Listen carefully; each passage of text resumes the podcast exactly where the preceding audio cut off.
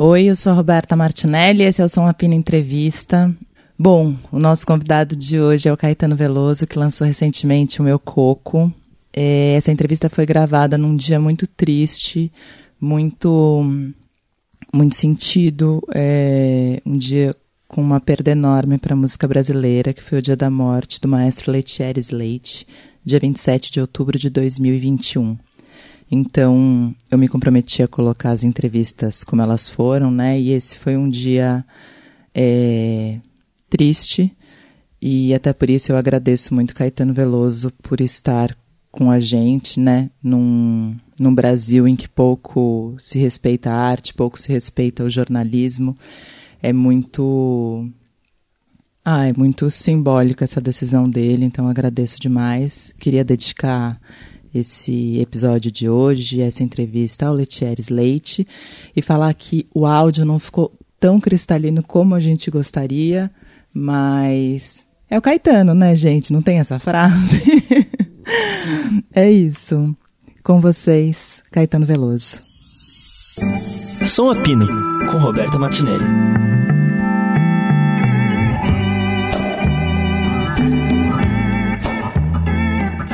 Oi, oi. Oi, oi. Oi, Caetano. Oba.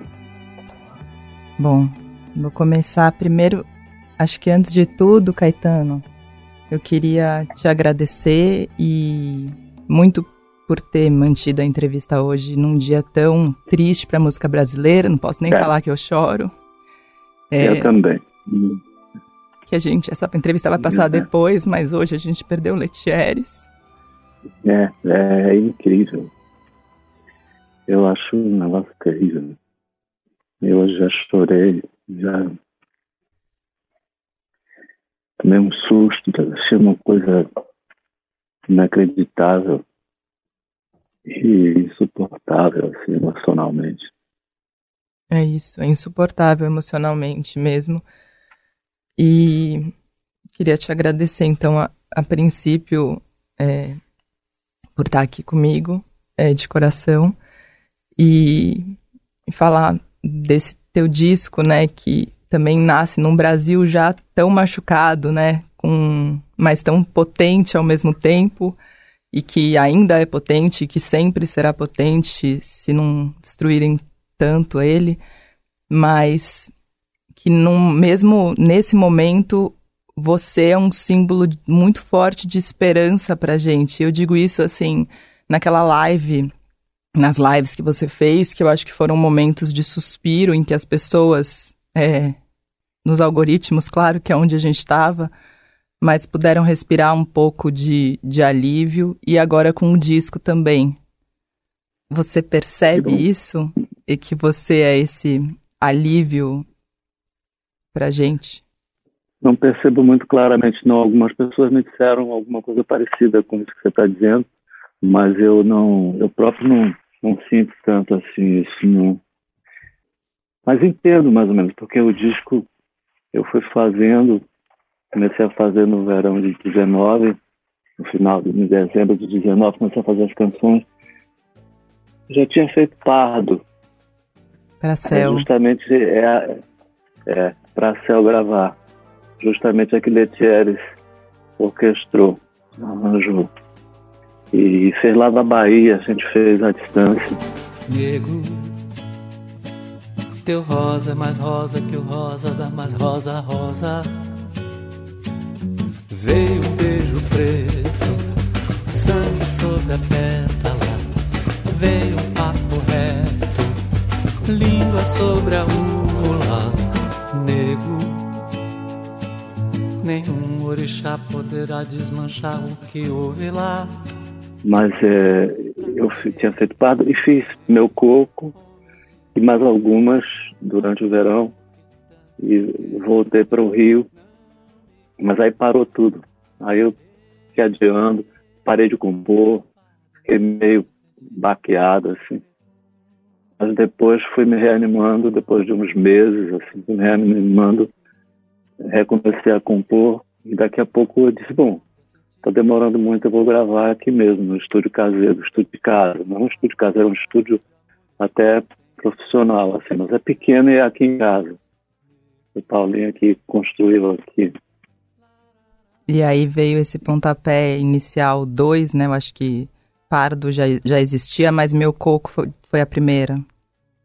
É, foi Meu Coco eu me animei a fazer, aí fizemos o Gabriel, que é meio quase que um, uma música totalmente diferente de Meu Coco, mas o tema é uma, assim, uma península de Meu Coco. Sim. E. Que é o tema dos nomes, né? Sim, e é um disco com muitos nomes, né? É. Muitos nomes é. e muitos artistas, e também num momento em que a arte é, é colocada num lugar muito, muito marginal por uma parcela da população, enfim. Mas é uma, é uma exaltação também à arte, né? É muito. Eu acho que no campo da criatividade da música popular há uma certa celebração assim geral, tanto histórica como do momento atual, da fruição da música popular. E isso é é uma afirmação de força cultural, né? Que é, que o poder oficial atualmente no Brasil quase que se contrapõe, quase não, se, se contrapõe a isso, se contrapõe. Se desidentifica e se contrapõe. Então tem, tem sim, tem essa, essa, é, o que eu posso dizer, esse enfrentamento, assim. Sim. Então eu entendo que possa parecer um alívio, porque é a afirmação do que está sendo negado, numa certa medida. Mas também tem muita melancolia no disco, assim. A, canção Enzo Gabriel é sobre uma possível missão salvadora do Brasil e, e a onda de, de registro de, de meninos que nasceram em 2019, 2018, com o nome de Enzo Gabriel e é, então parece que a canção já nasce de uma de uma certeza de que o Brasil tem uma uma, uma missão salvadora. E no entanto a própria canção exala muita melancolia assim. Sim. Logo no, logo então, quando nasce já vê como é nascer no Brasil né? É que é uma coisa de, de, de responsabilidade de missão salvadora, mas também há um, há um lamento naquilo. Né? Há, um, há, as duas coisas ao mesmo tempo. Enzo Gabriel, qual será teu papel na salvação?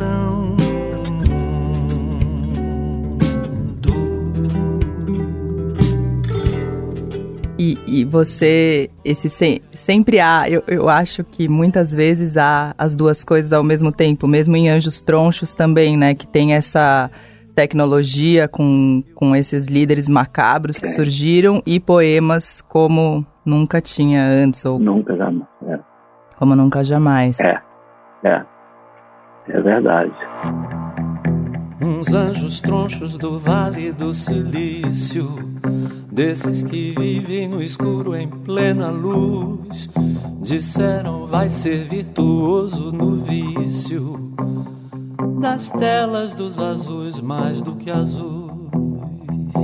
E Anjos Tronchos é justamente é, é um comentário de da reação é, de amigos meus com relação ao surgimento da internet, que, era, que a reação era muito otimista. Era como se a internet fosse ser um aprofundamento da democracia. E, no entanto, ela serviu muito para que ameaças à democracia se fortificassem. É curioso. Me lembrei de um negócio que tem no livro de, de Hobsbawm sobre o século XX, em que ele diz que a, a revolução do Irã, a revolução iraniana, que instaurou a teocracia que está lá até hoje, mas tirando o chá, que era fechado com os Estados Unidos, né? mas ela, ela só se deu por causa de, da fita cassete.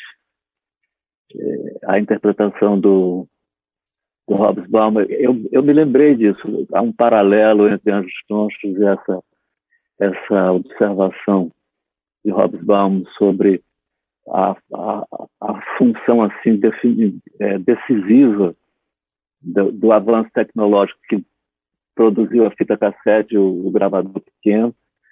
Todos os discursos do Ayatollah Khomeini foram levados para o Irã. Ele estava exilado na França, eu acho, e, mandava os discursos pela fita cassete. E a difusão na fita cassete, a facilidade de copiar, o tamanho, tudo, facilidade de diferente das fitas de antigamente dos gravadores, que era uma coisa que só uhum. técnicos uhum. tinham, né? Foi uma, um avanço tecnológico e, no entanto, ajudou a instaurar uma teocracia. Sim. É, e o quanto disso também, né, é, é a gente, é isso, a gente nesse mundo que a gente está aprendendo a lidar com essas ferramentas e o quanto o homem consegue controlar ou descontrolar tudo isso, né? A gente está aprendendo e vivendo ao mesmo tempo. É. É curioso, porque também tem um outro, um outro aspecto que é a rapidez das mudanças. Né? É, eu, eu não tive tempo nem de me acostumar com, com telefone celular, que eu nunca tive. E se eu tirar um aqui do bolso, um smartphone, mas eu, isso aqui é um negócio que eu tenho, só falo com Moreno, Zeca e Tom, meus três filhos. Mas assim, mando mensagem. E eles me, mas eu não, não, fora disso não uso. Nem o TikTok, e Caetano? Não, Brincadeira. Não, eu nunca vi TikTok. Nada, nunca vi. Ouço dizer que são coisas curtas, né? Eu acho que sim, eu, eu também não tenho TikTok, mas eu vi no Porta dos Fundos a sua interpretação fabulosa, e por isso eu fiz a brincadeira aqui que eu não ia perder é. a chance. É. Ah, os meninos do Porta dos Fundos sabem todo esse negócio de TikTok, porque fizeram, fizeram aquela paródia de, de, de coreografia para anjos tronchos, né? Nossa, Muito e... bacanas eles. Não, e realmente, né, a gente, a gente vai... É, eu trabalho eu trabalho com jornalismo musical desde 2009 é, é, pouco tempo até mas dentro desse tempo as mudanças são tão intensas e tão loucas Muito grande né? E eu imagino para uma pessoa, um artista que nem você, que está no mercado da música acompanhando isso de dentro e tendo que se adaptar, enfim. É, é curioso. Hoje, agora estou lançando um disco, acabei de lançar um disco, e fico vendo a diferença. Muita coisa eu, é, eu não, não, não sei direito como é que se faz o que vinha na contracapa, no encarte, ficha técnica, onde vai, onde sai, como faz. E, e, e, fiquei meio perdido. O pessoal da equipe sabe, mais ou menos sabe, né? Mas eu não fico com uma, uma sensação de que eu, de que eu controlo aquilo como eu tinha no, no encarte do meu disco, na contracapa do meu disco. Eu Mesmo acho... no CD tinha, tinha aquele livrinho com, com as letras, com as, as fichas, as fichas técnicas, com as dedicatórias, o que você quiser. E eu não sei nem onde é, por exemplo, se você for ouvir numa dessas plataformas, eu não sei o que é que faz para ver alguma coisa da ficha técnica, eu não sei, não sei onde é, não sei como. Caetano, não tem. Então, isso é. Eu não sei, muita coisa mudou muito rápido e continua mudando muito rápido. Eu li anteontem no jornal que era aniversário da invenção do iPod e que todas essas coisas que a própria Apple produziu depois é, fizeram o iPod se tornar algo assim quase que obsoleto e quase aí eles ainda vendem mas é muito pouco e, e, e, e todo o resto esses telefones inteligentes eles são tudo né eles são tudo eles são, eles não são um telefone, eles têm um, eles são um computador que, Sim. tudo. Sim. E mesmo assim, eu acho, mesmo com toda essa tecnologia, a música ainda é, é o, o importante é o nosso momento de alívio, né?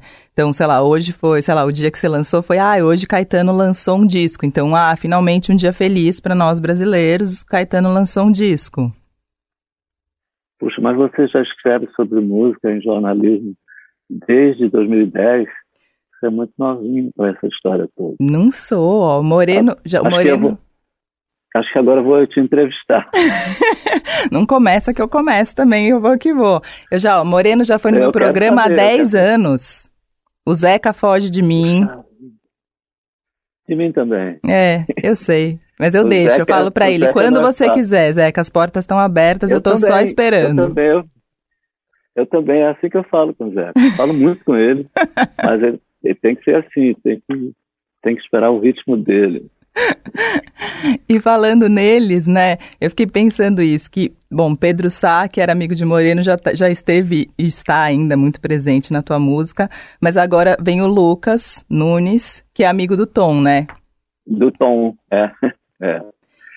Calhou que eu fiquei aqui preso no Rio, nessa casa aqui, na minha mãe, e, e por causa de, de, de Tom, o Lucas é padrinho do filho de Tom. Ah. É amigo, companheiro de banda, é amigo e compadre. Então ele estava muito. Era uma pessoa que eu via. É, não era uma pessoa da música que eu via. E, e fiquei descobri com ele que ele saberia também mexer na mesa de gravação. Na verdade, ele sabe muito bem. Aí eu comecei a pensar, então acho que vou gravar aqui. Aí foi isso, começamos só eu e Lucas fazendo. E aí fizemos uma faixa que é toda com o Pedro Sá, que foi a primeira que saiu. Sim. Que é Anjos Tronchos. Anjos Tronchos. Sim. E tem a, a, a música para o Benjamin, que é com o Tom tocando. Tem uma. É, o Tom toca. Que é lindíssima também. E tem uma. A, a, a Não Vou Deixar que você fica falando, eu não vou. Eu, eu vim para, eu, eu tô ouvindo ela repetidamente muito, a não vou deixar, porque ela tem um, um lance. É a minha favorita. É. É a minha favorita. É a minha também, mas eu mudo porque toda hora tem outra, mas por enquanto é essa. Porque ela tem um é lance de, eu não sei se é isso, mas assim, o não vou deixar, não vou deixar, não vou deixar é, é quase como se eu tivesse me convencendo que eu não vou deixar. eu canto ela. Mas, mas é, um, é um pouco isso mesmo. É um, eu não, não, não posso deixar que esculachem com a nossa história, com a nossa vida. É, e aí entra aquele apesar de você é, que. É... E eu choro.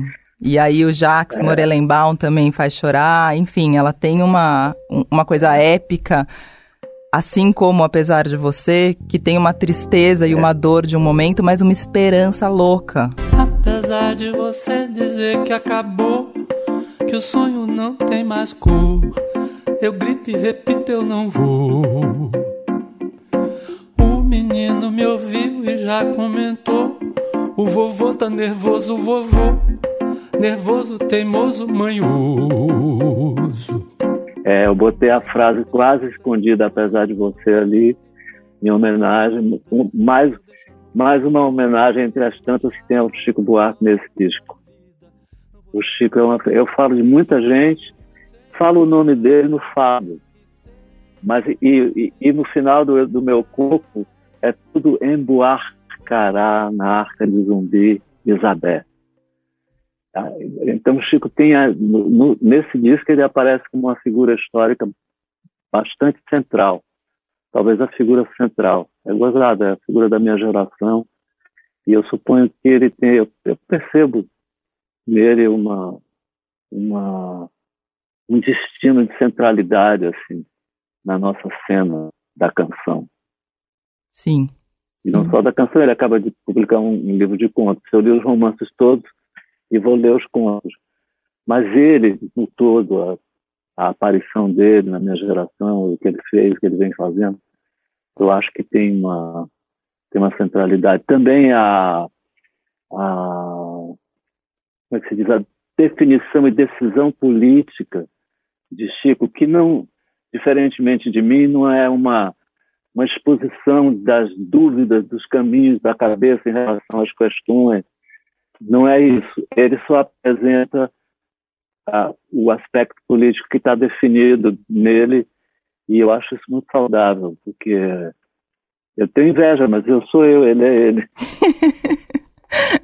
Os dois são maravilhosos, apesar de você sabe que existe esse, esse, essa quase uma brincadeira do mundo no Brasil, quando, quando você fica no bar mais de meia hora com alguém na época em que a gente ficava em bares e começa o Chico ou Caetano. Você, você sabe disso, né, Caetano?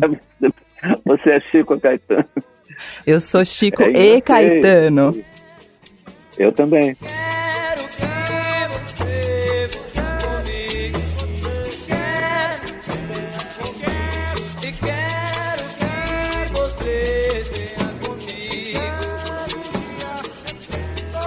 O, o que eu pensei, sabe, quando eu lembro quando quando eu era jovem, eu pensava, as pessoas falavam muito que na ditadura as pessoas compunham muito e era um momento muito criativo porque as coisas eram muito difíceis e muito duras.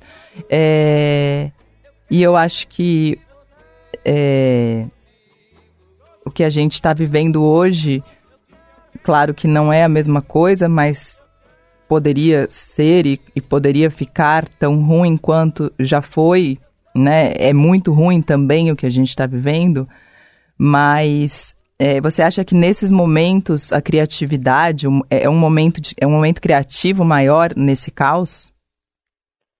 Olha, é, eu não não consigo crer que que uma situação por ser ruim torne as pessoas mais inventivas, mais produtivas ou mais criativas.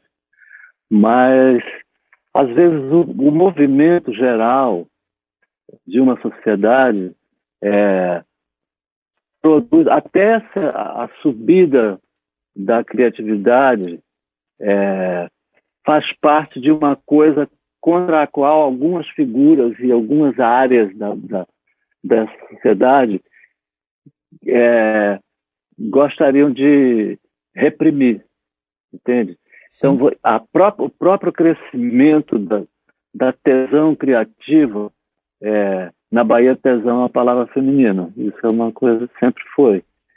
No Rio, que eu aprendi que é por aqui, pelo sudeste, ela é masculina. Na Bahia, tesão é feminina. Então, uma, eu tenho orgulho disso. Eu acho que vou é, começar uma... a usar. Eu não sabia e vou começar a usar a tesão. É. Deve ser feminina. E eu não sei por que, que é masculina. Agora é uma digressão grande essa, mas não sei por que, que é feminina. Não sei por que, que é masculina, porque tenso, tensão. É, é, é, é uma, é, o substantivo é feminino. Sim. Peso, tesão. O substantivo devia ser feminino. Eu acho que era. Na Bahia permaneceu.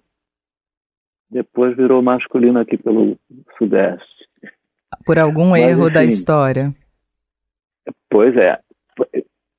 Então, quando esse tesão cresce, a, aquela força repressiva né, é, sente necessidade de reagir com mais força. E às vezes consegue.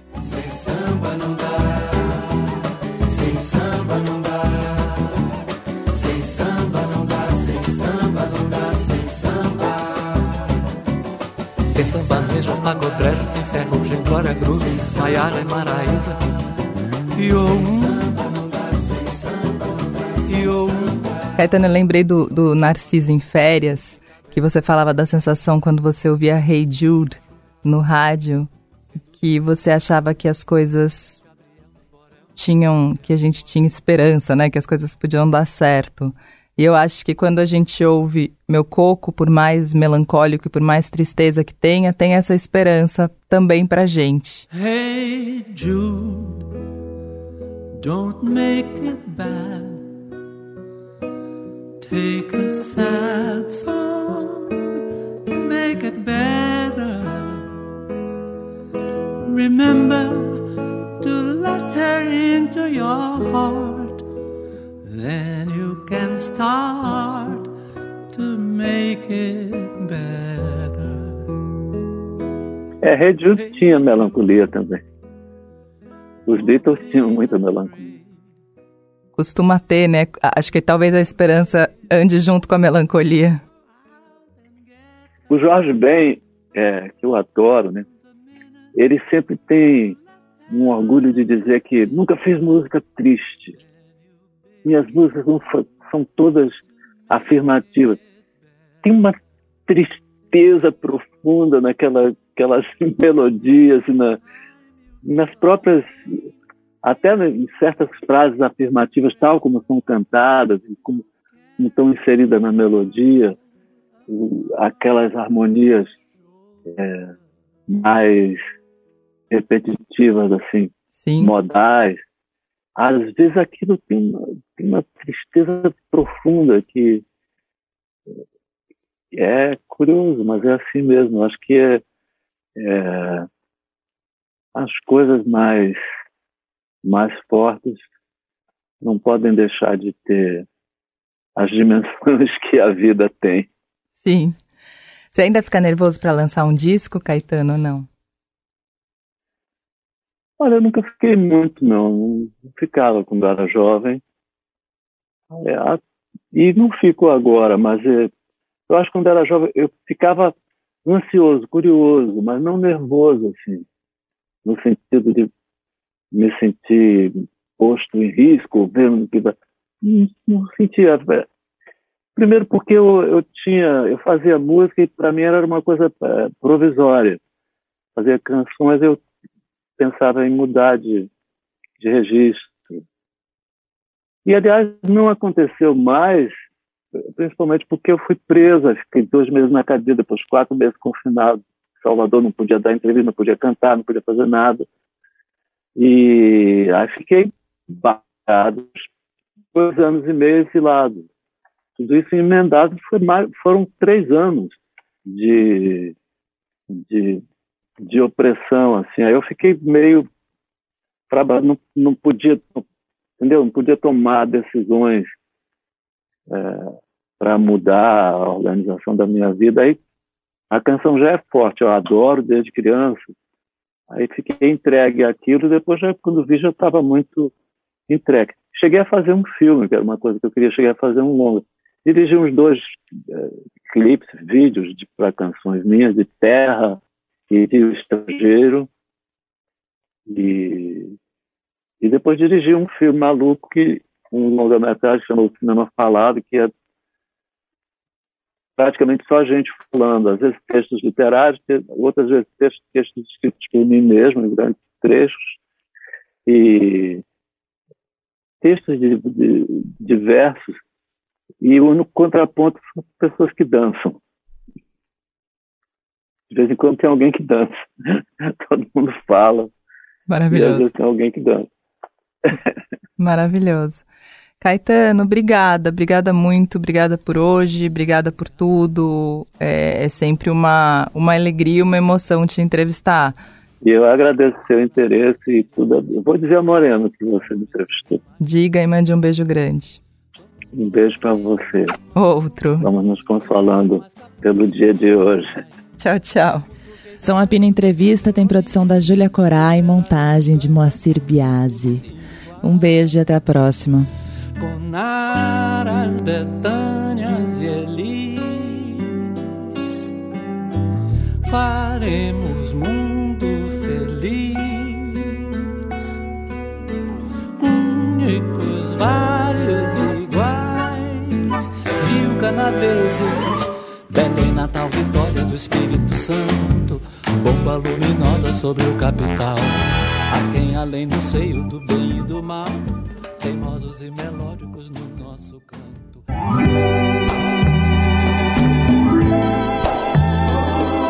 Você ouviu Som Apino com Roberta Martinelli.